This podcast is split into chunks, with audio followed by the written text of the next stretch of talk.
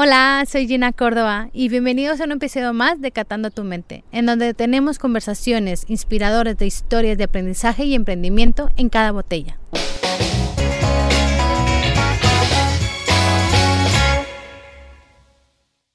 Hoy platicamos con David García, propietario del Grupo Tomás. Hablaremos de su trayectoria del mundo de la gastronomía. Los dejo con el episodio de hoy y espero lo disfruten. Eh, muchas gracias David por estar aquí. Este podcast es de vinos, pero vamos a hablar un poquito de, tu trayectoria como chef. ¿Dónde nació? Eh, ¿Cuándo te diste cuenta que querías ser chef?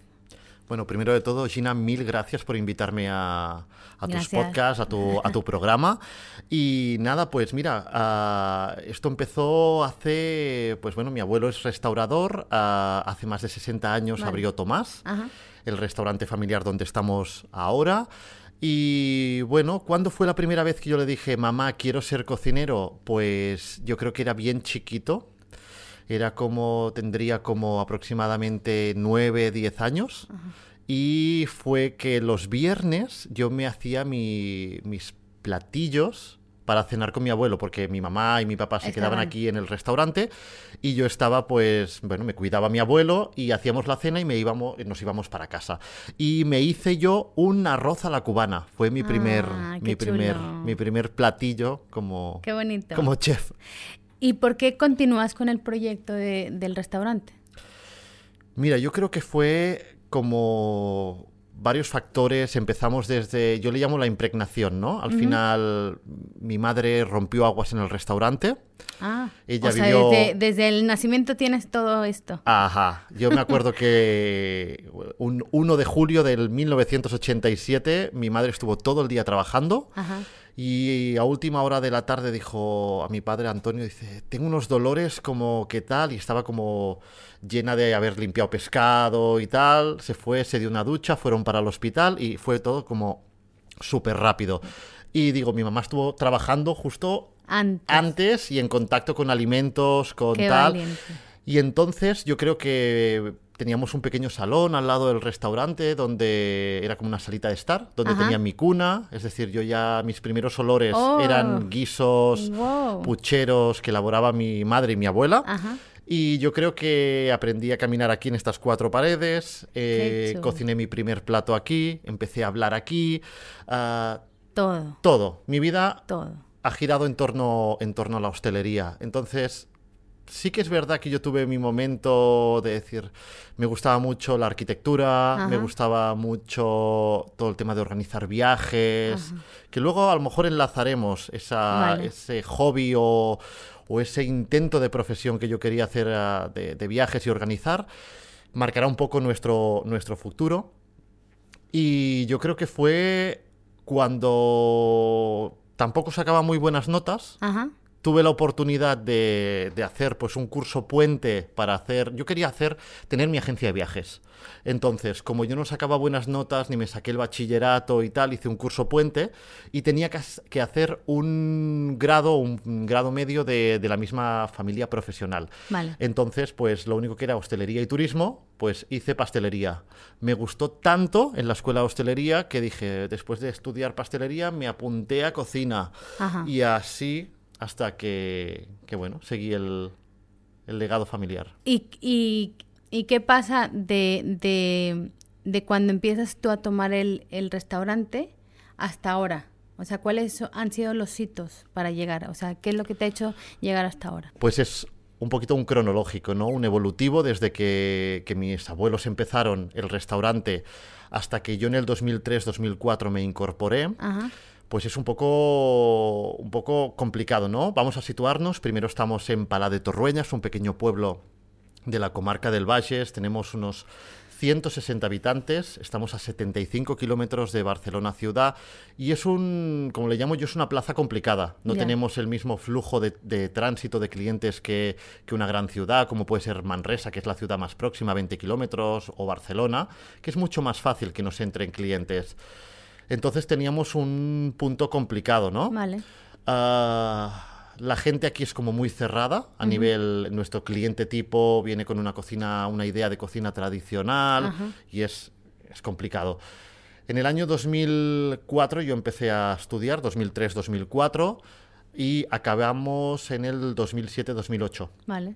Que es cuando el 10 de octubre de 2008 abrimos nuestro pequeño espacio, porque yo les planteé a mis papás, digo, o me montan ustedes o montamos la familia un pequeño restaurante o un pequeño salón donde yo pueda experimentar la cocina o el estilo de cocina que queríamos hacer con mi mujer, con Claudia, o cogemos y nos vamos fuera.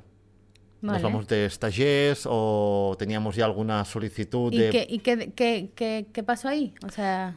Pues ellos apostaron a tope por nosotros y dijeron, pues vamos a montar, el local es grande, tiene más de 400 metros de comedor, hicimos un comedor chiquito de 180 metros, nos caben 8 mesas, y en ese 2008 nos, nos dimos un hostiazo, como decimos nosotros, plena crisis del, ladrillo, crisis económica, ah, el cliente no entendía, nos equivocamos en el conceptual de lo que íbamos a hacer, pero casualmente aparecen cosas en la vida, tanto personales como laborales, que aparecen unos compañeros, unos amigos del pueblo que dicen que se quieren casar. Ah. Y que les organizáramos la boda. Nosotros no habíamos organizado nunca nada, pero la verdad que lo que hablaba anteriormente, ¿no? Que siempre tenía la ilusión de poder organizar, de gestionar. Y ahí es donde lo combinas. Ahí es donde combinamos, pues, la gastronomía con poder organizar eventos. Ya. Ese evento salió genial. Y de ese evento salió otro, otro y otro. La cocina humilde que teníamos en el restaurante en el año 2011 la cambiamos por una cocina que ya sería una cocina central, con más de 180 metros de cocina, totalmente homologada y donde podemos elaborar o Fuiste evolucionando poco a poco. Las instalaciones también fueron mejorando. Y pues llegamos a un volumen pues bastante elevado de eventos que superaban los 60 eventos anuales y la verdad que bueno era una línea que el restaurante gastronómico que nosotros teníamos con Claudia era un complemento y teníamos nuestra línea de catering y teníamos el comedor de cocina tradicional que pues al, cliente de toda la vida le, gustaba. Vale, muy bien. Ahora, eh, cambiando un poquito de tema, pero lo mismo. Eh, tú pasaste por Top Chef, ¿no? Entonces, el paso por Top Chef, ¿cómo marca tu camino? O sea, ¿qué implica haber ganado? O sea, ¿qué implica para David eh, ese paso? Tanto a nivel personal como, como empresa familiar. Pregunta complicada, ¿eh? Complicada y larga y extensa. Esto pasó en el año 2014. Pasó también de la forma más inusual posible, con una llamada telefónica, la cual yo siempre hago las cosas porque me apetezcan. porque me apetecen, ¿no? siempre hago las cosas porque me apetecen. Porque pienso que, bueno, al final nos tenemos que mover por, por impulsos y por lo que realmente nuestro corazón marca. Y a mí me encanta vivir experiencias. Yo soy muy ilusionista, me encanta ilusionarme con proyectos. Y teníamos esa campaña que te comentaba de 60 eventos, era ese año. Wow, Era un mayo, un abril-mayo aproximadamente, no recuerdo exactamente el cronológico, pero era para esa fecha. Lo planteé a la familia, al equipo, y dijimos, pues con toda, ¿no? Vamos a, vamos a a tirarnos a la piscina este proyecto. No sabíamos a qué nos enfrentábamos. Íbamos viviendo semana a semana, pero sí que decidimos cerrar los establecimientos, los locales y centrarnos en el en el programa. En el programa. Solamente ¿Pero por qué? Aparte de una persona que se ilusiona muchísimo, me encanta soy un poquito controlador. Controlador es decir, me gusta que mi esencia esté en todas partes. Vale. Hay gente que le dice controlador y el otra otra parte es esencialista. Ajá. es un poco un poco ambiguo. Arma de dos filos. Sí. Ah, bueno, no arma, sería un, algo de en dos vertientes, ¿no? Efectivamente. Entonces a mí me, me quedaba súper tranquilo pues que controlaran uno de los ejes del negocio y aparte, pues con parte del equipo plantearon una estrategia de marketing, comunicación muy buena vale. para el post-programa. No sabíamos cómo iba a ir, ¿eh? porque esto iba semana a semana. Pero sí sabíamos que nos presentábamos a un concurso televisivo, el cual, ah, pues al final te repercute mediáticamente, es una muy buena campaña de marketing. Esa es la otra pregunta, o sea, ¿qué, qué, qué repercutió? pues repercute que te conoce un montón de gente. Estábamos en un programa en prime time con más de 3 millones y medio de media de audiencia y al final pues esto repercute a nivel empresarial, repercute que pues bueno, llegamos a casi los nueve meses de lista de espera. Muy bien. Una locura, pero una locura. Hoy en día lo gestionaríamos de otra manera, la verdad sea dicha, pero bueno.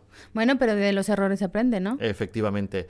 Y a nivel personal... Ah, ¿Qué aprendiste? Digo, antes de cambiarte. O sea, ¿por qué dijiste que lo hubieras hecho? ¿Cómo lo hubieras hecho? Pues mira, solo abríamos los fines de semana. Yo creo que hoy en día abriríamos cada día de la semana para poder filtrar mucho, mucho más las reservas, porque al final cuando alguien espera nueve meses se espera una experiencia como el Selle de Can Roca, una, gran, una gran casa, ¿no? ¿Y que el, tu concepto es diferente? nuestro concepto es totalmente diferente. Nuestro concepto es una casa de comidas.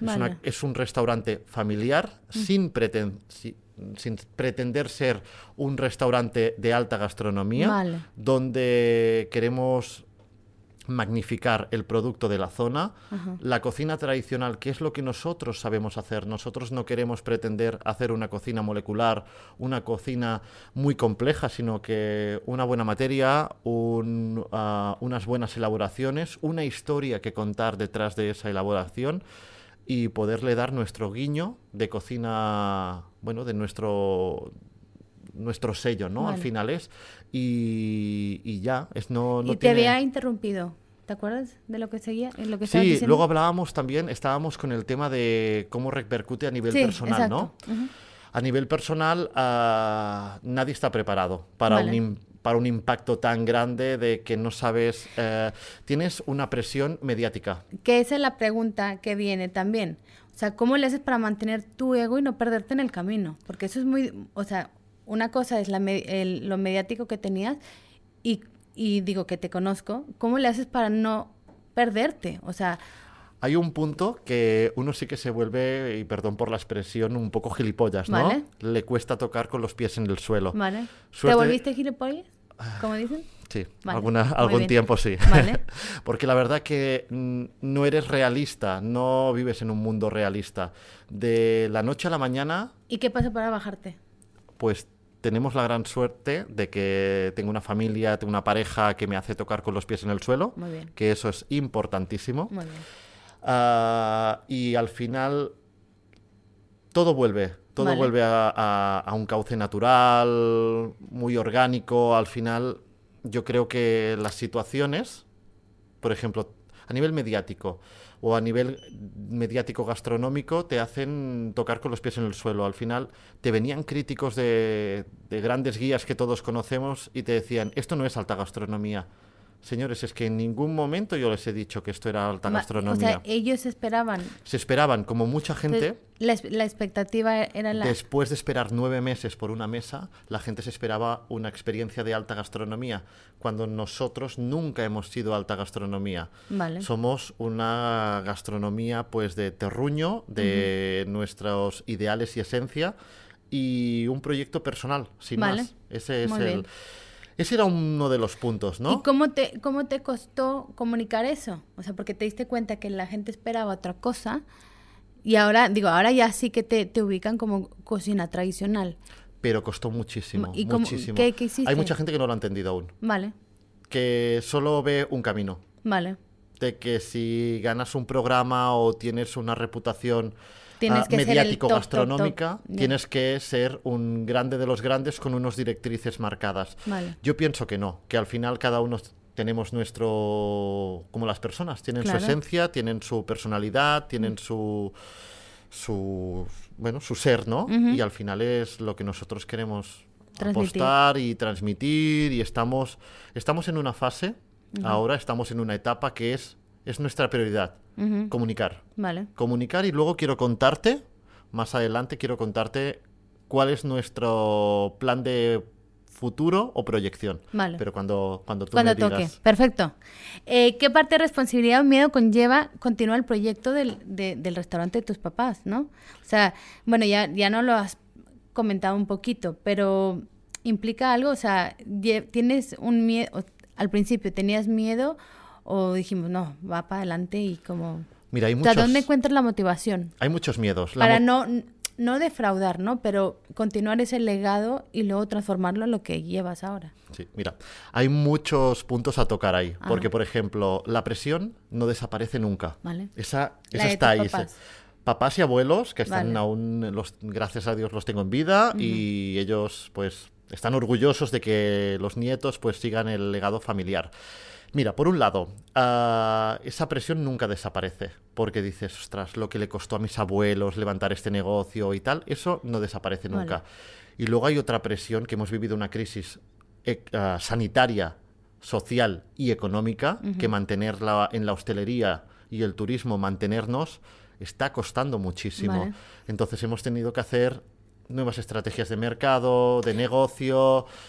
Entonces, claro, tenemos que luchar constantemente. Esto es un no es una guerra. Yo siempre digo que es un camino que hay que ir andando con un ritmo constante. Hay que hay que seguir constante, tenaz y, con los ideales que esa, es la, esa es la filosofía que, que, manejas. Efectivamente, hay que ser constante, hay que ser racional y hay que ser ilusionista y disfrutar con lo que uno hace. Es muy importante. Vale.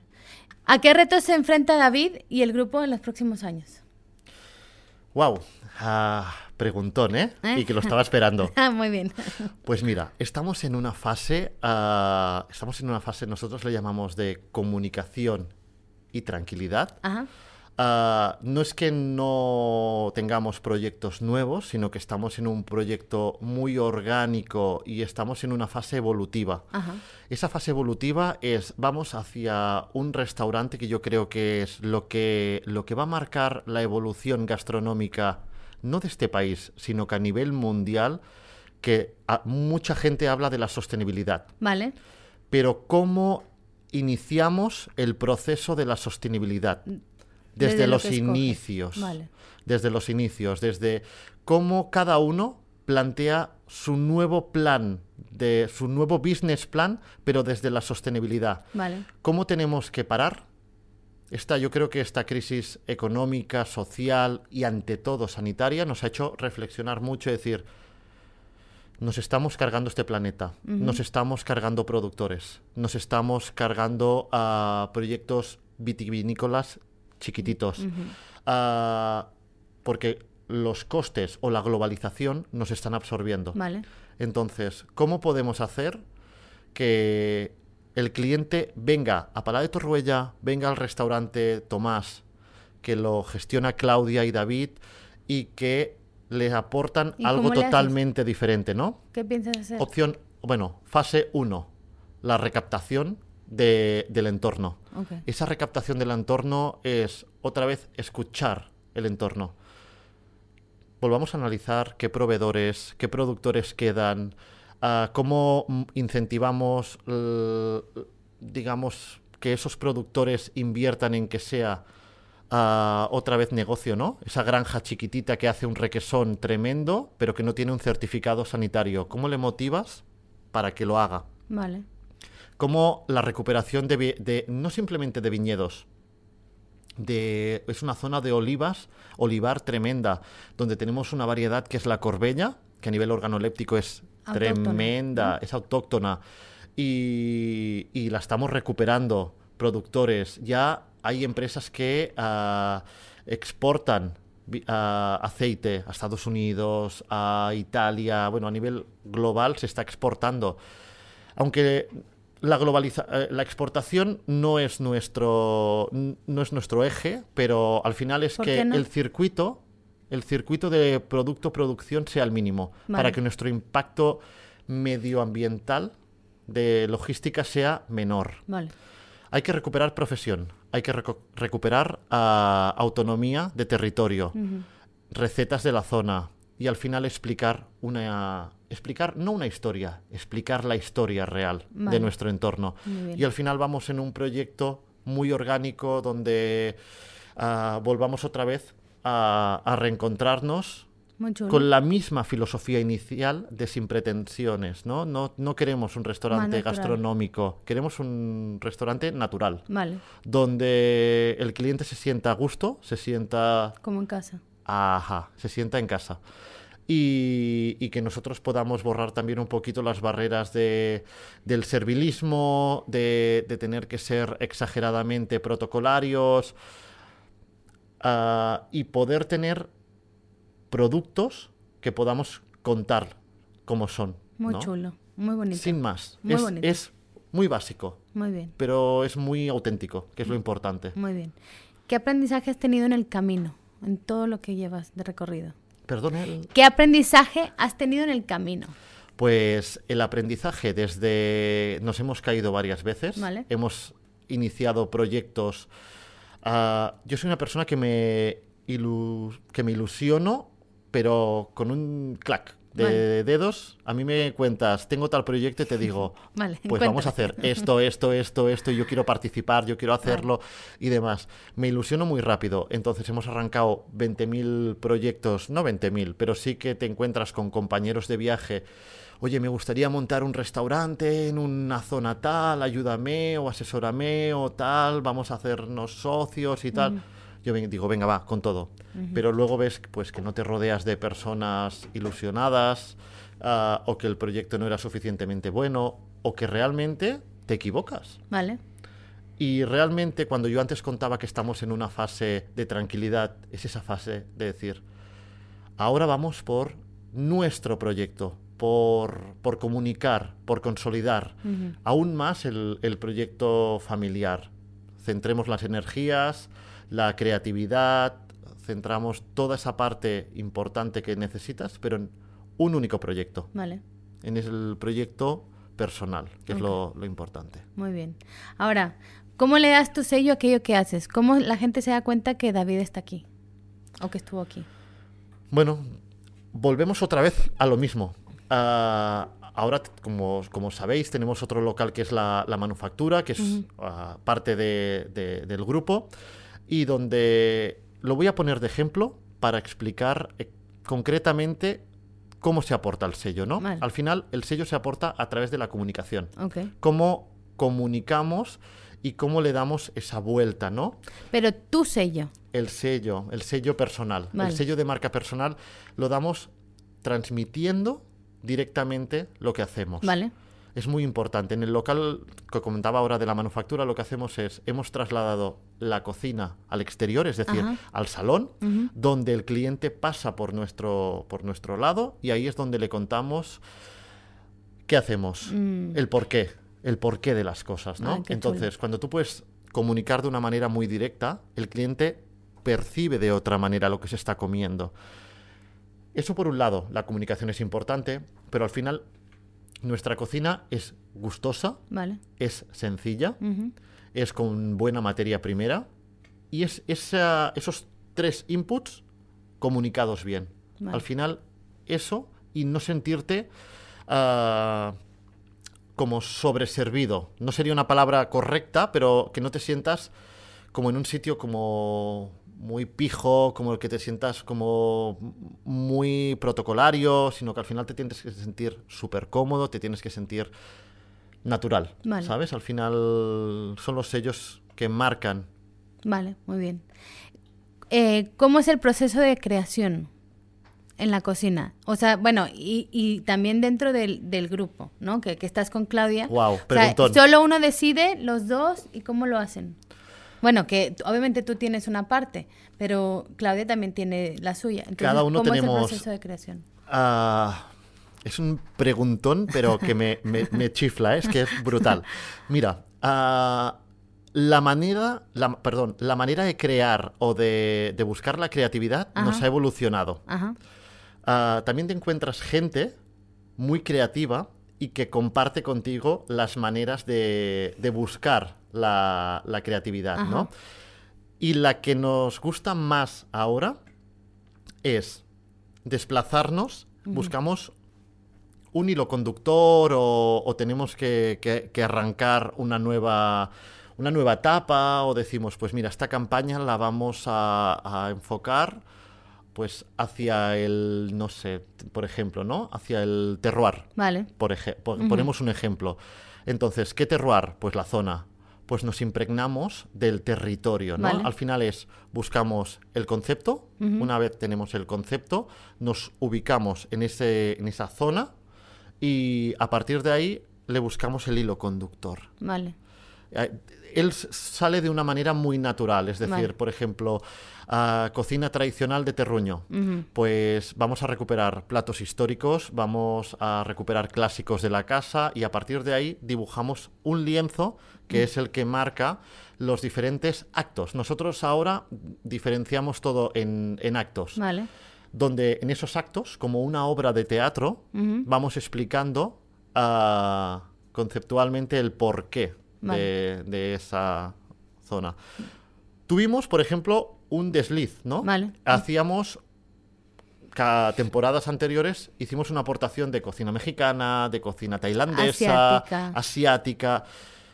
Y hace pues como tres, cuatro meses nos sentamos y dijimos, estamos en el Valles, estamos a, miles de kilómetros de estas ubicaciones, ¿por qué no contamos la historia. La historia de nuestra casa, la historia de nuestra zona y por qué nos vamos por, por a tantos kilómetros, ¿no? Muy bien. Entonces yo creo que una apuesta, muy, una apuesta muy dura. Para tomarte unos buenos tacos te tienes que ir a México. Sí, claro. Entonces, o a mi casa. O a tu casa. O a mi casa. doy fe, doy fe que se come riquísimo. Y, claro, es como que tenemos que, buscar nuestro sello, ¿no? Y a partir de, esa manera de, buscar, al final es impregnarte del concepto. Vale. El resumen de todo es impregnarte del concepto. Que tenemos que, por ejemplo, abrir un hotel en medio de la montaña. Nos vamos unos días a ese hotel en medio de la montaña y empieza a salir el hilo conductor. Él solo fluye. No sé, hay un proceso como de mucha química con Claudia porque hablamos muchísimo. Y incluso los momentos que no solo todo es trabajar, ¿no? Al final esos momentos de pareja que estás cenando, que dices, ahora toca un break, pero ese break no existe, porque empiezas cenando y dices, oye, pues esto puede ser, ¿qué tal? que Y al final creas 24 horas al día o mm. que estamos tomándonos una copa de vino o de cava y demás digo, oye, ¿por qué no apuntamos en las notas? Siempre tenemos dos carpetas en el iPhone de notas. Sí, yo también. Y empezamos a apuntar, apuntar, apuntar, apuntar. Muy bien. Y luego cuando regresamos a casa decimos, oye, pues esto, esa idea que teníamos, tal, tal, la podemos... Uh, ¿Por qué no cogemos esto como hilo conductor y, y, vamos desarrollando un poquito más eh, este tema? Y así, así creamos. Muy bien. Ahora va la otra pregunta, que esta me la hizo Paula. En el programa eh, de Top Chef sacaste el platillo trampatojo. ¿Trampantojo? Trampantojo. ¿En qué te inspiraste y si nos puedes explicar qué es? Bueno, al final uh, el trampantojo que fue súper reconocido a, nivel mediático por los... Pero explícanos qué es para los que no sepan qué... Vale, un trampantojo es muy fácil, es uh, una cosa que no es. Ajá. Al final tenemos una apariencia, era un uh, embutido, un fuet con tomate y pan que visualmente tú veías esos tres elementos, un embutido, un tomate y un trocito de pan, pero realmente era un postre. Vale. Era un cheesecake recubierto de una gelatina de fresa, el pan era un bizcocho de microondas y el fuet era una ganache de chocolate, como una trufa, con frutos secos en el interior. Entonces, utilizando diferentes técnicas, tenías que, bueno, cambiarle el aspecto y pues la verdad que quedó ¿Y en qué muy te inspiraste? O sea... Inspirado, inspiración en, en, tradición. Al final es un plato lo de siempre. tradicional que es pan, tumaca y embutido y, fuet. Pues el pan con tomate y embutido muy típico de Cataluña y de, la, de, nuestra zona. Pues transformado en lo que sería un postre. Un cheesecake con chocolate y bizcocho. ¿Lo has incorporado a la carta? Lo tuvimos durante nuestra época mediática, de, porque el cliente lo solicitaba. Yo creo que tuvo su momento. No es nuestro lineal, nuestro, nuestro tipo de cocina. Sí que a veces pues le damos algún guiño o lo, le hacemos un remember, lo volvemos otra vez a carta durante un periodo concreto porque los clientes lo solicitan. Vale pero no es nuestro, no está en carta y no es, digamos, nuestro, nuestro lineal. Vale, muy bien. ¿Y de dónde viene tu inspiración en la cocina? ¿De dónde viene? Pues como comentábamos antes, al final te inspiras de, de momentos, de conceptos, de recuerdos, de gustativos, porque al final en algún momento pruebas ah, en un viaje un sabor que dices, qué rico, que, o como, no sé, ¿sabes? Esas, a veces cuando tomas un vino que dices, wow, mm, me está aportando algo o te transporta a algún lugar o tal. Yo cuando tomo un plato, pues me recuerda algún gusto o alguna cosa, entonces empezamos a, evolucionar la idea y, sale, sale el plato. Ahora hablando al mundo del vino, ¿no? Para cambiarlo un poquito. Eh, ¿Cómo entiendes el mundo del vino y cómo lo transmites en la cocina? Wow, ¿cómo entiendo el mundo del vino? Mira, yo soy un apasionado de, las burbujas, como bien conoces. Sí. Me chifla todo lo que tenga burbuja. Ah, yo soy muy básico. Vale. Ah, me gusta si me gusta o no me gusta, lo encuentro rico o no lo encuentro. Tengo la gran suerte de que Claudia me educa a nivel de mi paladar, de mi olfato y tal, me, ayuda un montón, pero yo simplemente lo, soy muy básico. ¿Me gusta o no, me, gusta? Entonces, sí que es verdad que cuando creamos algún lineal o algún, por ejemplo, algún acto de los que comentábamos antes de los menús, sí que puedo saber si me gusta o no me gusta. Pero al final yo siempre le doy mucha libertad a Claudia de decir, tú pon lo que quieras, yo lo pruebo y si hay alguna cosa que me, como le digo yo, me chirría muchísimo o me, o me choca con el plato, digo, ¿estás segura que quieres poner esto? Mm, a mí me cuesta en el paladar o tal. Pero bueno, llegamos a ese, a ese equilibrio. Y Nos compenetramos muy bien. Hablando del equilibrio, eh, cuando, cuando termina la creación de un platillo, ¿piensas en un vino? O, Yo le pondría. Bueno, todo yo, le pondría burbuja, burbuja, todo. Espumosos, me es igual. Le pondría todo. Ah, no, pero sí que es verdad que a veces algún plato sí que me recuerda decir, ostras, pues uh, tal vino que tomé en algún lugar. Le iría bien. Me iría bien. Y no simplemente burbuja, ¿eh? Hay algunas cositas que o a veces hemos probado y dices, bueno, pues, oye, un vino tinto ligero que no tenga mucha estructura o, que sea como muy fácil pues o, pienso wow mm, estos pescados grasos pues me gustarían pues con algún vino francés que fuera como un riesling o que tuvieran sabes como cuerpo como muchos un poquito viejo como yo me llamo vinos viejos que tengan estructura muy bien. Ahí sí que pienso. Muy bien. Y ahora al revés. Si tienes una copa de vino en la mano ¿Piensas en un platillo para crearlo o no? ¿Te, ha pasado? Sí, sí. Incluso muchas veces, ah, cuando estamos en esos momentos de creación, abrimos botellas. Vale. Es, pero no buscamos abrir botellas en concreto, sino que abrimos nuestras botellas. Vale. Botellas que a nosotros nos gustan, que, que bueno, que nos hacen sentir bien. Al final una, un vino es para disfrutarlo, ¿no? Es para para, disfrutar de él y cuando estás con una cosa que disfrutas, todo fluye. Sí. Bueno, ¿qué, vamos a decir? ¿verdad? Siempre disfrutamos los vinos. Claro. Entonces es súper importante estar con una buena copa, que tú disfrutes y, todo fluye. Vale, todo perfecto. Perfecto. ¿Cuál es el platillo con el que te has sentido más orgulloso? Mira, ah, no sé si decirte uno, te voy a decir una familia, digamos, de ingredientes que me gusta mucho cocinar, que son las aves. Todo lo que son aves y guisos me chifla, me encantan. los ah, guisos. Los guisos, guisotes. Plato de cuchara que sea receta tradicional y tal. Pues se me da bastante bien. Las aves me chiflan y si tengo que decirte algo en concreto por, por perfilar la pregunta, los pichones. Oh, me encanta cocinar ah, todo el tema de... De los chiquitos. Sí.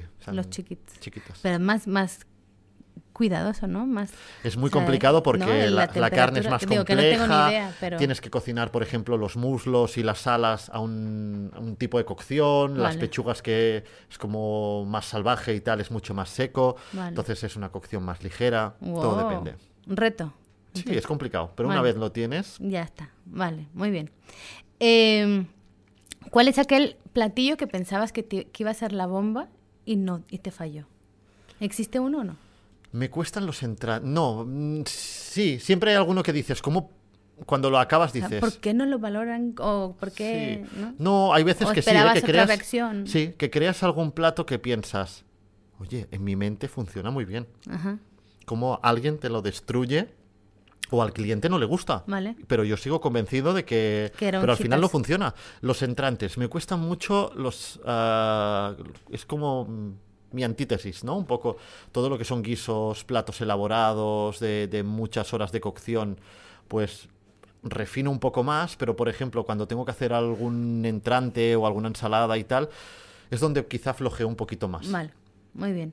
Eh, ¿Qué es una de las cosas que ves fuera de España que valdría la pena incorporar? Porque a ti te gusta mucho viajar. Wow. Menudo preguntón. Eh. Pues mira, ah, ¿qué tendríamos que incorporar en España? Ah, a ver qué te respondo yo a esto ahora, ¿eh? Mm. Porque es una... Bueno, yo creo que cada zona tiene, tiene sus cosas buenas y sus cosas malas, ¿no? Al final, cada tipo de cocina tiene su cultura, tiene su tradición, tiene sus maneras de hacer. Entonces, yo creo que es lo que hablábamos, lo que hablábamos antes del sello, de la identidad.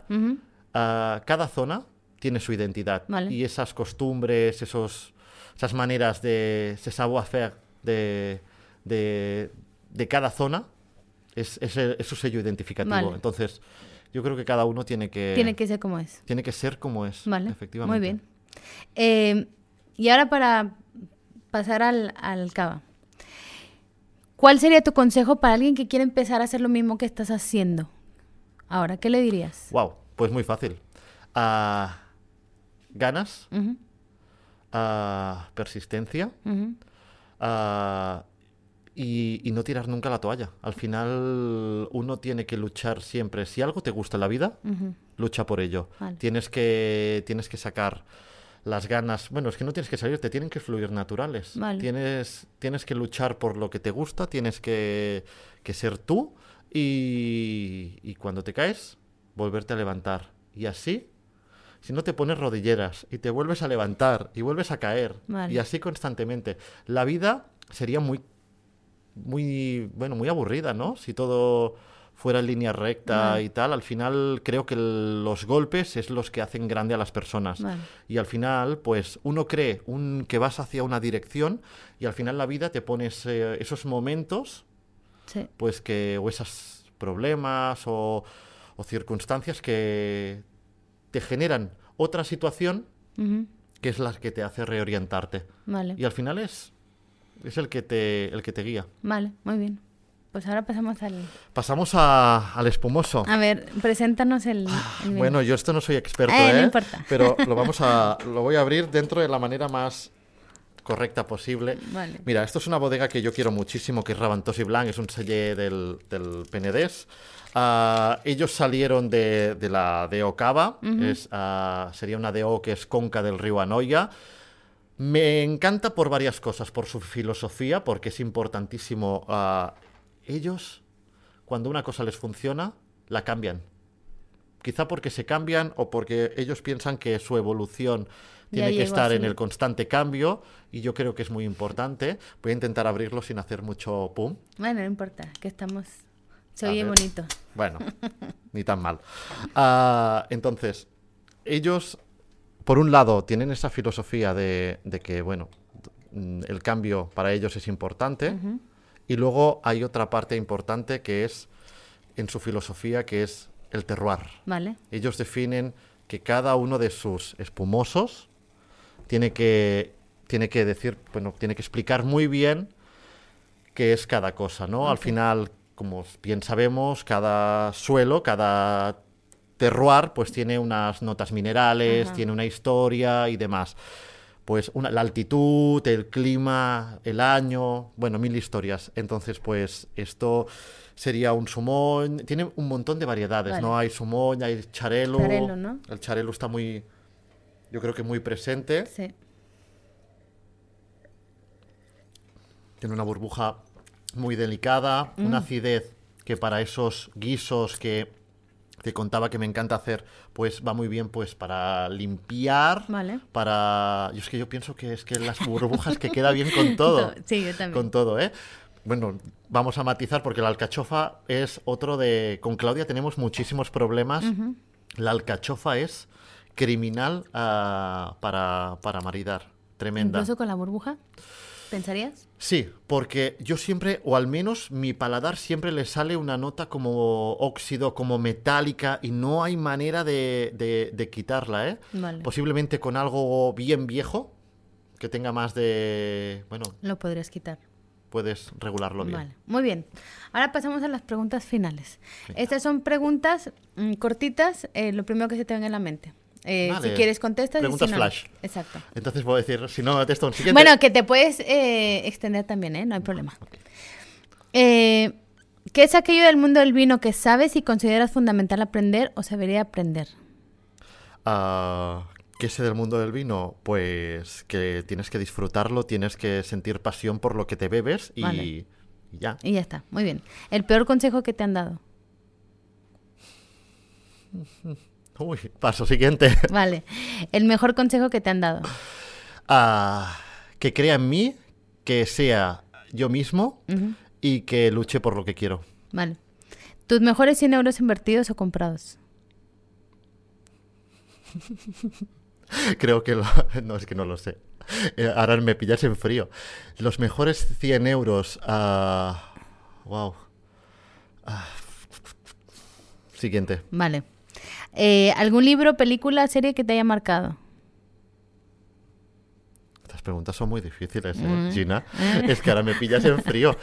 Ah, ¿Qué mejor ah, serie? wow. Ah, bueno, no tienes que decir, o sea... Es que me... Tú me hablas de lo mío y fantástico, ¿eh? Pero... ¿Eh? Wow, es que no sé, es que series, películas, tampoco tenemos mucho tiempo de ver, de ver tele, ¿eh? porque la verdad que nuestro negocio nos tiene absorbidos. Pero siempre intentamos buscarle un poco. Mira, nos ha dado ahora con Claudia por mirar series históricas. Vale. Estamos con Leonardo, estamos con Versalles, estamos pues un poquito pues con, ese tipo de, de, muy series. Bien, muy bien. El vino que te cambió la vida y te he dicho, bueno, ya, las burbujas, ¿no? El, O sea, pero ¿te acuerdas de alguno?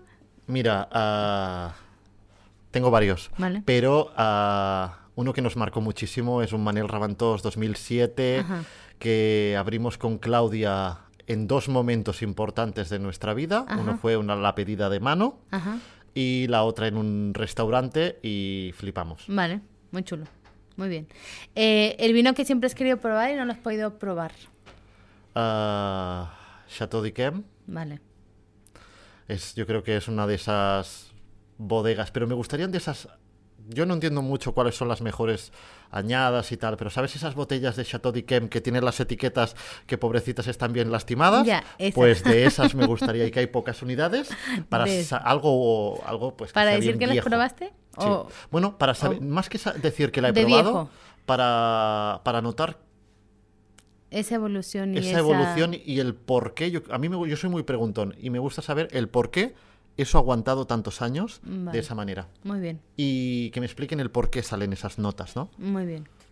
Eh, el mejor vino que hayas catado. Bueno, ya sabes, ¿no? Nosotros, o sea, que ¿te acuerdas de alguno que hayas dicho lo clavé? O sea, o estaba clavado lo que me decían y eso. No recuerdo ninguno, ninguno, muchos, hay muchos, ¿no? Pero no hay ninguno, ah, aparte de los espumosos, que hay algunos ah, que sí que, por ejemplo, en algún restaurante como diverso he tomado. A mí me gustan mucho los champanes, pero sobre todo que tengan más de 20 años. Vale. Uh, los nombres, no me acuerdo. Los, baratitos no te gustan. No, como de 180 para arriba, de 180 para arriba, eso sí que dices, vale. jolín, qué bueno que está. Y que dices, por favor, que no se acabe la botella.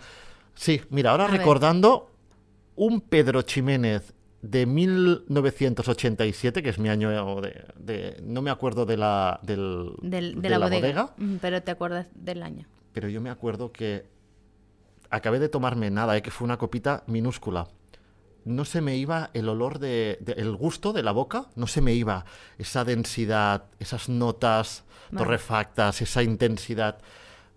Pedí la cuenta, me fui del restaurante, no tomé café, que yo soy súper cafetero, y no tomé café, me fui del restaurante y al cabo de la media hora aún seguía con ese sabor rico en la boca que no, no ¿sabes? persistía. Muy bien. fue, la, fue la añada. 1987, que es muy buena añada. Muy bien. Em, bueno, esta la pregunto porque eh, es de vino, ¿no? Pero si no estuvieras en la zona de Pla de Valles, ¿en qué zona te gustaría estar de los vinos? Yo, en el PND, yo sería fan. Ah, sí, Sí, yo tener, mira, mi sueño sería tener una pequeña cava donde hacer mi pequeño espumoso y mi pequeño restaurante. Ahí. Yo, todo ideal. ahí. Sí. O en la champaña. Perfecto. No te diría que no, ¿eh? Perfecto. O en la Provenza. Es que, cojo, es que soy muy indeciso. Yo me pondría en algún rinconcito. Yo no soy de grandes ciudades, no soy de grandes pueblos. A mí me gustan las cositas chiquitas, me gustan los, los pueblos pequeños. Vale. Eh, ¿Cuál es tu eh, variedad de uva favorita? Bueno, diría mm. más el estilo de vino que la uva, ¿no? No, te puedo decir, mira, ah. en vino me gustan muchísimo los Riesling. Vale. Al final, y no es de la zona, ¿eh? Sí, sí, sí. Lo típico tópico sería que te dijera, pues mira, el, picapón ah, me gusta muchísimo y tal, pero es que el Riesling al final es muy fácil, para, para, mí es muy fácil de beber eh, a nivel de vino. Y, bueno, al final las variedades de un buen cava me entran súper bien. Vale. Eh, ¿Con barrica o sin barrica? Con barrica siempre. ¿Siempre? Vale. Bueno, no siempre, que puedo, pero al final me aporta más la barrica. La barrica. ¿Te gusta? ¿Cuándo fue la última vez que disfrutaste un buen vino? Hmm. Pues yo creo que al final ese buen vino va acompañado de un buen momento, ¿no? Y al final, pues algún día después de trabajar no hace mucho, pues con mi, con mi Claudia, vale. Ah, después de trabajar, una buena botellita de... Ella me complace que no está, tendríamos que hacer un día de uno y un día de otro, pero yo es que el tinto me cuesta, yo siempre burbuja, always. Vale. Y ya para terminar y darte gracias por el tiempo y la charla que estuvo genial, si pudieras terminar con una frase todo lo que has aprendido en el camino de la vida, ¿no? Bueno, ya aquí decía del vino, pero de la vida y de la restauración, ¿cuál sería? Pues al final es que tenemos que es una contradicción, ¿eh? Tenemos que descomunicarnos, tenemos que racionalizarnos y tenemos que volver a, humanizarnos. ¿Qué quiero decir con eso? Que tenemos que, volver otra, otra vez a, volver a ser nosotros, ¿no? Tenemos que volver a identificarnos, tenemos que... Están súper bien las tecnologías, están súper bien las redes sociales, está súper bien la globalización de, de, todo el mundo, que todo está como súper conectado muy rápidamente, eso está genial, pero tenemos que saber muy bien las personas como somos, ¿no? Y al final nos desvirtuamos un poquito de, de la realidad, de la autenticidad. El resumen es, tenemos que volver a ser auténticos, todos no tenemos que aparentar en una red social, no tenemos que, intentar aparentar, no tenemos que crear productos o tenemos que crear líneas de negocio porque están de moda. Tenemos que ser nosotros. Muy bien. Pues muchas gracias. A, ti. Gracias por haber escuchado un episodio más. Si te gustó, suscríbete en Spotify, en Apple Podcast o en cualquiera de nuestras redes sociales.